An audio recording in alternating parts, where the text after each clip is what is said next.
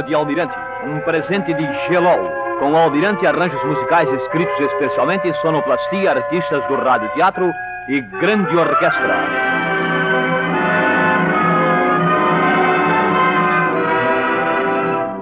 Boa noite, ouvintes de todo o Brasil. Eis-nos aqui mais uma vez com alguns impressionantes casos do incrível, fantástico e extraordinário. Passamos mais uma vez de contas que estamos numa roda de conversadores onde cada um entra com a sua história. Geralmente, nessas circunstâncias, uns não duvidam dos outros. Todos acreditam, ou pelo menos dão a impressão de que acreditam piamente no que ouvem. Para dar maior cunho de veracidade, cada um então vai citando detalhes, nomes, datas, lugares, pessoas que provem aos da roda a veracidade das narrativas. E há até os que juram por Deus, por esta luz que está me alumiando, pelos seus filhos, quero ver minha mãe morta, etc., para que os outros sintam que nada do que eles dizem é mentira. Pois nesses programas só não repetimos as juras e as afirmativas dos ouvintes porque não as achamos necessárias. Fornecemos somente o nome de cada remetente de casos a fim de que os interessados averiguem melhor o que ouvirem aqui. Continuamos a pedir que cada um que tenha presenciado ou que souber simplesmente de alguma história incrível, fantástica ou extraordinária, que nos escreva, aumentando assim a imensa roda de palestradores que este programa já reúne às terças-feiras. Para a audição de hoje, teremos quatro episódios verídicos e surpreendentes. A história do altar de Angra dos Reis, a do Pretinho Misterioso, a da Igreja de Baldim, em Minas Gerais, e a da Caixa de Sapatos. Quem lhes oferece esta audição do incrível, fantástico, extraordinário, um programa de Almirante, é Gelol, o específico contra dores garantido pelo Laboratório Xavier. Não é só o reumatismo quem lhe tira o prazer de viver. Uma simples distensão muscular, uma simples pisadela em falso, uma pancada no móvel, causam muitas vezes dores tão impertinentes quanto o reumatismo. Mas para qualquer dor muscular existe gelol. E a dor passa num instante quando se passa gelol. Há um altar e uma cruz numa pedra em Angra dos Reis. É do que trata esta narrativa que abre o programa de hoje. Os arranjos musicais do quadro são da autoria do maestro Aldo Taranto.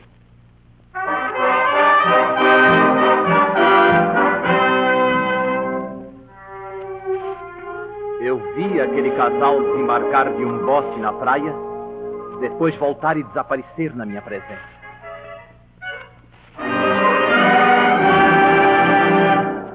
Eis aqui um caso ocorrido na Escola de Aprendizes de Marinheiros, Almirante Batista das Neves, em Angra dos Reis. Nós o recebemos numa carta do ouvinte Milton Norberto de Oliveira, que em 1943 cursou aquela escola. Eis o que ele conta em sua carta.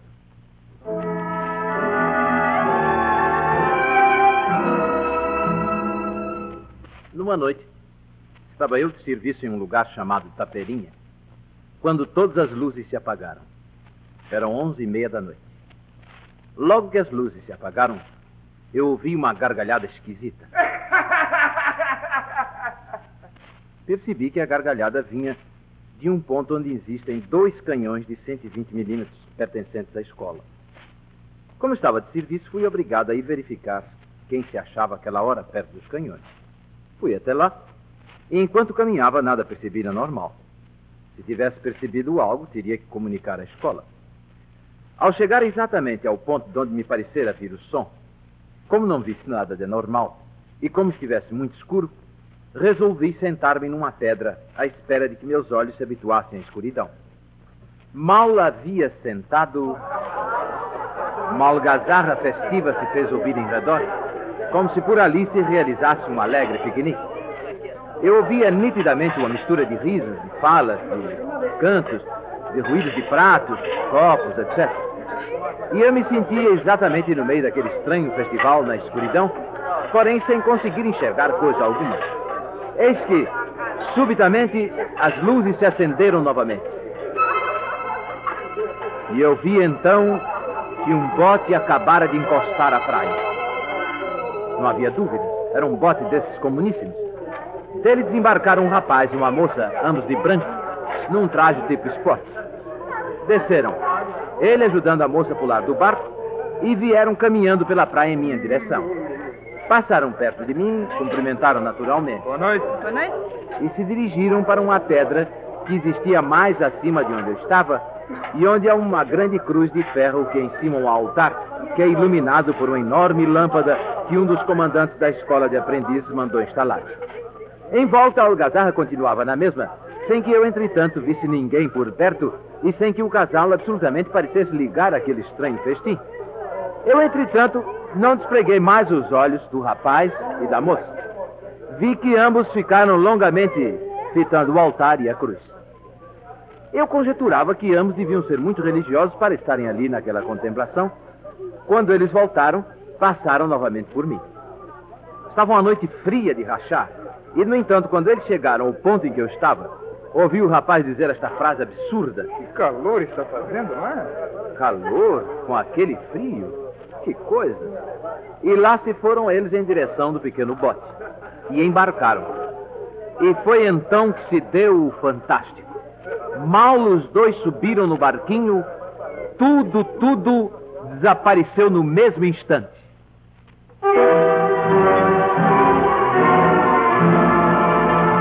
Amedrontado, corri até para perto da escola e naquela noite não me aproximei mais dos canhões e da cruz da pedra. No dia seguinte, um sábado, fui passar o dia em casa de uma família conhecida.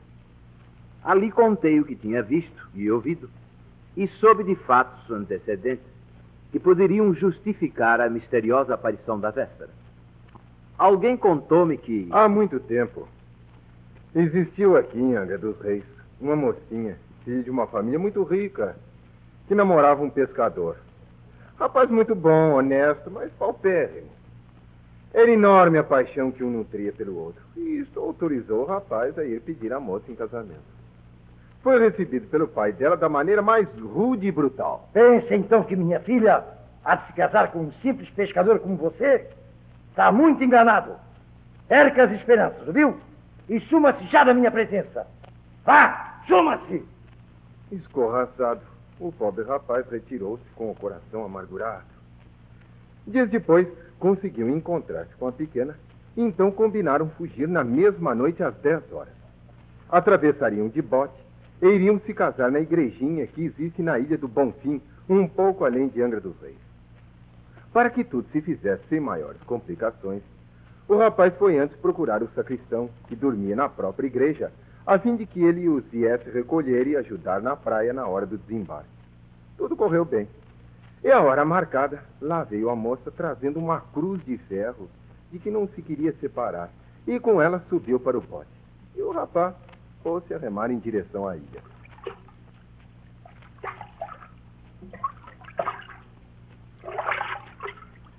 Lá adiante, na ilha, o sacristão os esperava. Viu a aproximação do barco. Mas subitamente viu também uma cena dantesca. A uma vaga mais forte, o bote virou e o casal foi atacado pelos cações que ali existem em grande quantidade.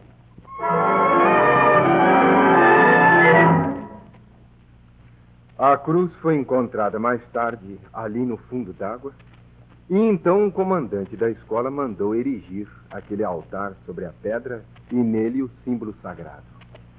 Aí está a história daquela cruz que se pode ver no Bonfim, em Angra dos Reis. E agora, uma história de todos os dias. A mamãe tinha saído, a babá distraiu-se e o garotinho caiu do balanço embaixo. Resultado: um bracinho machucado e muito choro da criança. Felizmente, porém, havia em casa um bastão de gelol e acabou-se o choro porque a dor foi-se embora. Gelol, o específico de rápida ação contra dores musculares e reumáticas, que não deve faltar em todas as casas. Gelol. Ouçam agora este caso que envolve um profundo e insondável mistério. vai ser ilustrado com arranjos especiais do maestro Morfeu.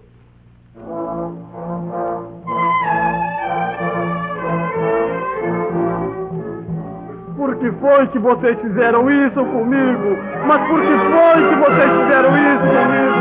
Por quê? Por que foi que vocês fizeram isso? Por quê? Das cinco pessoas que assistiram a esse espantoso caso, só resta vivo o ouvinte que nos escreve, o senhor Francisco José Bose Filho, que mora em Santa Cruz, Distrito Federal, na Praça Marquês de Erval, número 5. Conta ele que em 1919 era músico, era clarinetista. E certo dia foi com uns amigos tocar na capela de Nossa Senhora de Socorro, a uns três quilômetros do município de Itaguaí.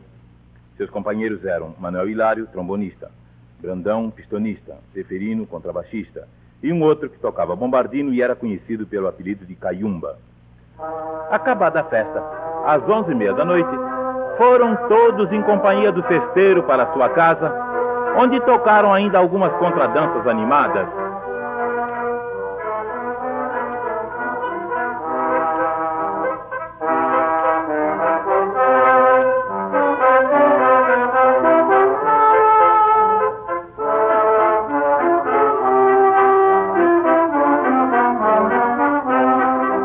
Bailareco terminou a uma e meia da madrugada e os cinco se retiraram conversando a respeito da caminhada a pé até Santa Cruz, que dista uns 12 quilômetros de Itaguaí. Achavam uns que era melhor esperar o trem que chegaria a Santa Cruz à mesma hora que eles indo a pé. Afinal, foram todos a pé mesmo. A noite estava bem escura, pois não havia ainda iluminação pública naquele lugar. Iam eles andando, quando ao passar por baixo de uma amendoeira, ouviram bem perto um choro de criança.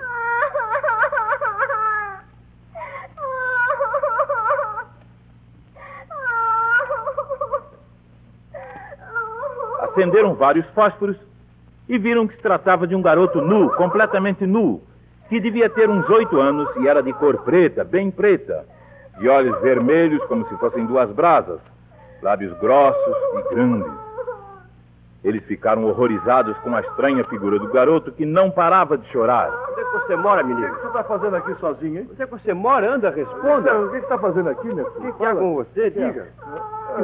Um tempo enorme ficaram ali tentando fazer o pretinho falar. Mas ele chorava somente. Afinal, depois de muita insistência, parou subitamente sua manha, fixou bem os homens que o rodeavam e disse numa voz grossa demais para sua idade: Eu moro na terceira porta.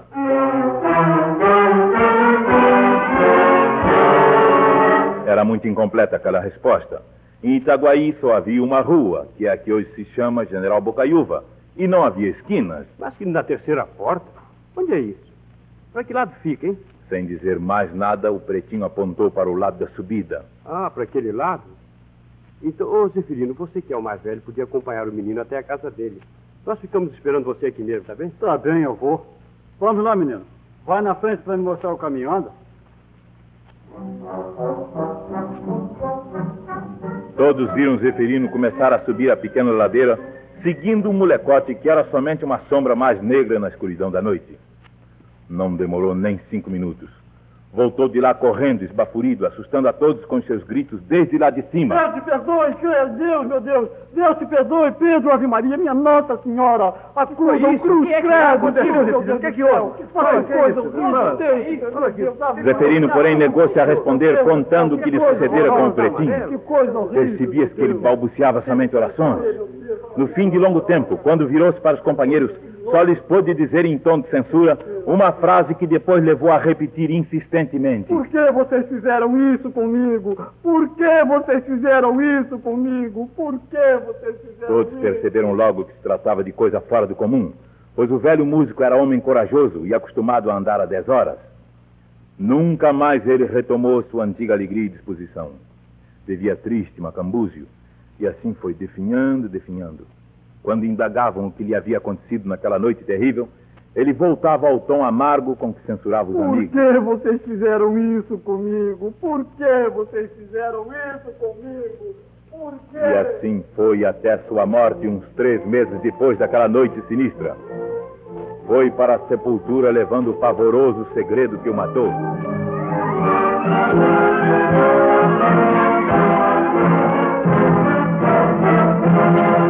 Se sentiriam vocês se morassem perto de uma igreja e ouvissem marteladas soando lá dentro alta noite, hein?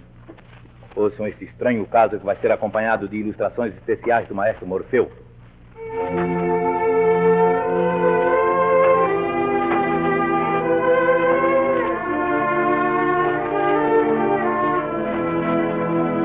Era quase meia-noite e de dentro da igreja vinham aquelas pancadas cavas, soturnas, impressionantes, inexplicáveis.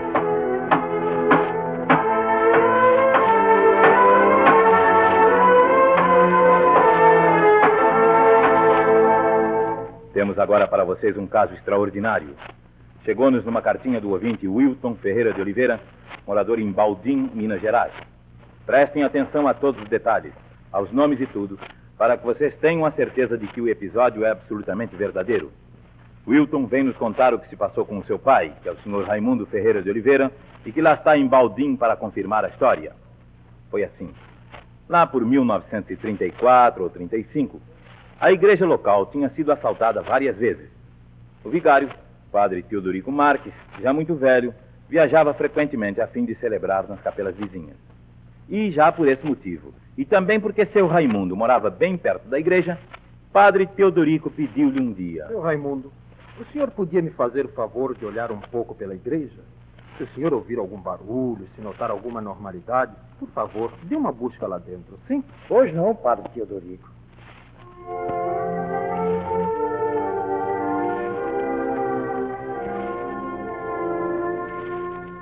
Seu Raimundo ficou prevenido. No dia 21 de maio de 1935, exatamente às 23h30, ele acordou em casa ouvindo insólitas pancadas que vinham da igreja.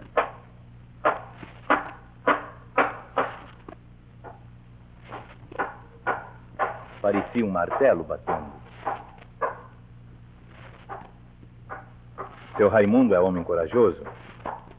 Levantou-se, pegou seu revólver e para lá seguiu. Deu volta em toda a igreja, verificando as portas. Lá dentro as pancadas continuavam espaçadas, irregulares. Afinal, observando uma das portas laterais, viu que a mesma estava semi-aberta. Entrou e fechou-a atrás de si. Naquele tempo não havia luz elétrica na localidade e por isso a escuridão era completa. A porta dava para a sacristia. E seu Raimundo notou que as pancadas vinham do corpo da igreja, tudo indicando que se produziam perto do cofre das almas, um pequeno cofre de esmolas que ficava junto a uma pilastra que sustentava o couro, bem na entrada da igreja. Seu Ferreira foi se aproximando pé ante pé. Quando chegou à porta que dá para o corpo da igreja, parou ali com o que viu. Lá estava um enorme vulto preto, rodeado por três outras figuras também de preto, uma delas segurando uma vela, e todas nas mais estranhas posições. Apesar de toda a sua coragem, seu Raimundo sentiu um calafrio. Mas não se deixou intimidar. Apontou o revólver e já ia puxar o gatilho quando uma voz saiu do grupo. Maria, levante um pouco a luz. Aquela voz. Aquela voz. Era a voz do padre Teodorico Marques. Seu Raimundo Ferreira encaminhou-se logo para o grupo. Era de fato o padre Teodorico que ali estava. Com ele se achavam três senhoras da cidade. Três velhas que costumavam ajudar os serviços da igreja. Mas que susto que me pregaram. Que negócio é esse? Ah, é o senhor, seu Raimundo. Eu lhe explico. Imagine que hoje de noitinha eu recebi a notícia da morte de José Felipe Xavier, aquele meu amigo marceneiro da fábrica de São Vicente, a companhia Cedro Cachoeira. O enterro vai ser realizado amanhã cedo, logo depois da missa. E nós precisávamos armar a essa. É isto que estamos fazendo aqui neste momento.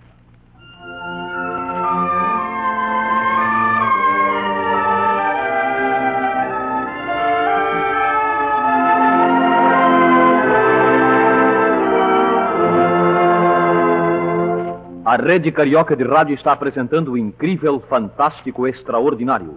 Um programa de almirante e uma oferta de gelol. Uma queda, um mau jeito, uma distração podem provocar uma dor muscular violenta e incômoda. Tenha em casa gelol e esteja sempre prevenido.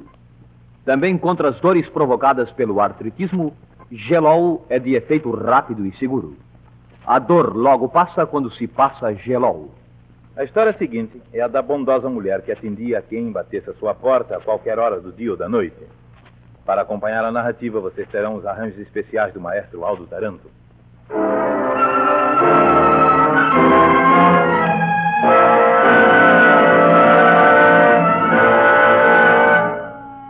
Dona Maria Luísa tinha absoluta certeza de que recebera uma caixa de sapatos e a colocara sobre a mesinha do seu quarto.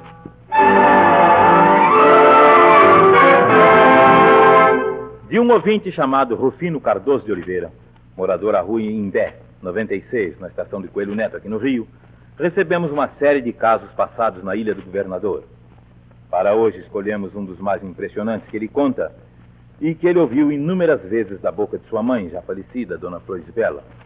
Ela, por sua vez, ouviu a história narrada pela principal protagonista, uma sua amiga chamada Maria Luísa. Essa senhora tinha um hábito que todos os seus parentes e conhecidos censuravam. Era abrir a porta de sua casa para qualquer pessoa que batesse a qualquer hora que fosse. Mas ela. Qual o quê? Vocês pensam que eu sou medrosa como vocês? Até hoje tenho atendido a todas as pessoas que batem à minha porta mesmo de noite e nunca me aconteceu nada.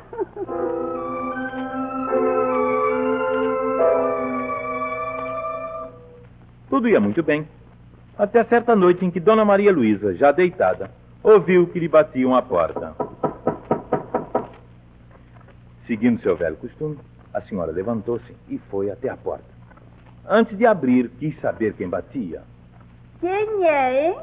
Pode abrir que é de paz. Tranquilizada por aquela resposta, Dona Maria Luísa abriu a porta. E deparou com um homem desconhecido que a cumprimentou amável e respeitosamente. Boa noite, Dona Maria Luísa. Boa noite. Que deseja, hein? A senhora de certo não me conhece, mas eu conheço muito toda a sua família. Eu vim aqui pelo seguinte, Dona Maria. Imagine a senhora que minha mulher faz anos depois de amanhã. Eu comprei para ela um par de sapatos, mas só quero dar no dia.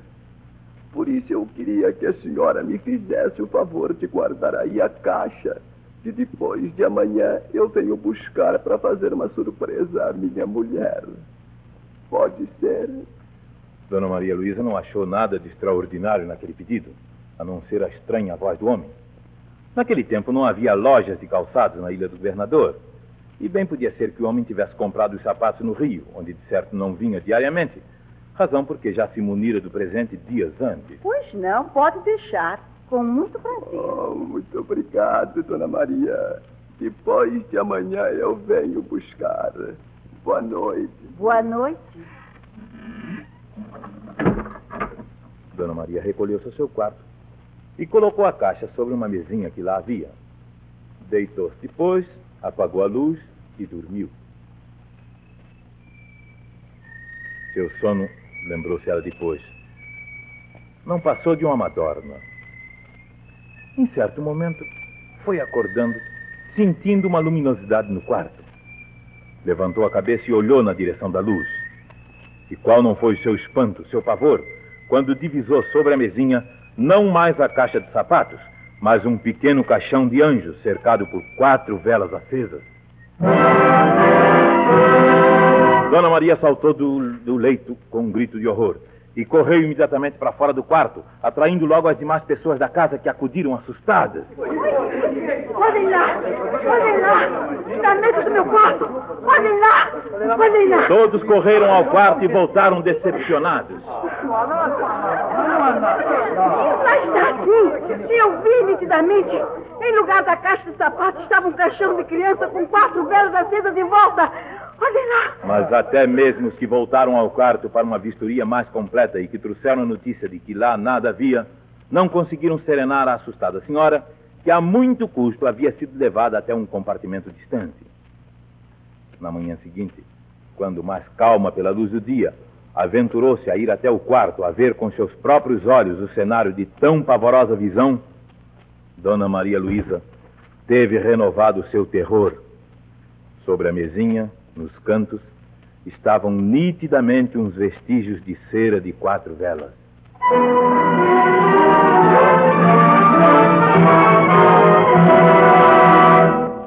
Este foi o último caso incrível, fantástico, extraordinário, contado por Almirante esta noite. Esta audição foi uma oferta de Gelol, o específico contra dores garantido pelo Laboratório Xavier.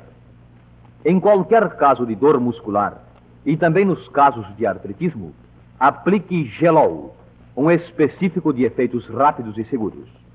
A dor logo passa quando se passa Gelol. E vamos parar aqui, ouvintes. Quando vocês escreverem para cá, não se esqueçam de citar o título desses programas: Incrível, Fantástico e Extraordinário. Tomaram parte na audição de hoje a orquestra sob a direção de Morfeu, o locutor Oswaldo Luiz, os radiadores e atrizes na ordem de entrada: Paulo Gracindo, Telmo de Avelar, Aide Vieira, Hamilton Ferreira, Carlos Machado, Rui Bruno, Mildred Santos, Germano, Duarte de Moraes, Orlando Drummond, Fernando Restier, Luísa Nazaré e Paulo Raimundo. Contra-regra de Orlando Drummond. Publicidade de César de Barros Barreto. Controle de som de Geraldo Moreira. Na próxima terça-feira, novamente às 21h30, aqui estaremos com o incrível, fantástico e extraordinário. E por hoje é só. Obrigado pela atenção e boa noite, ouvintes de todo o Brasil.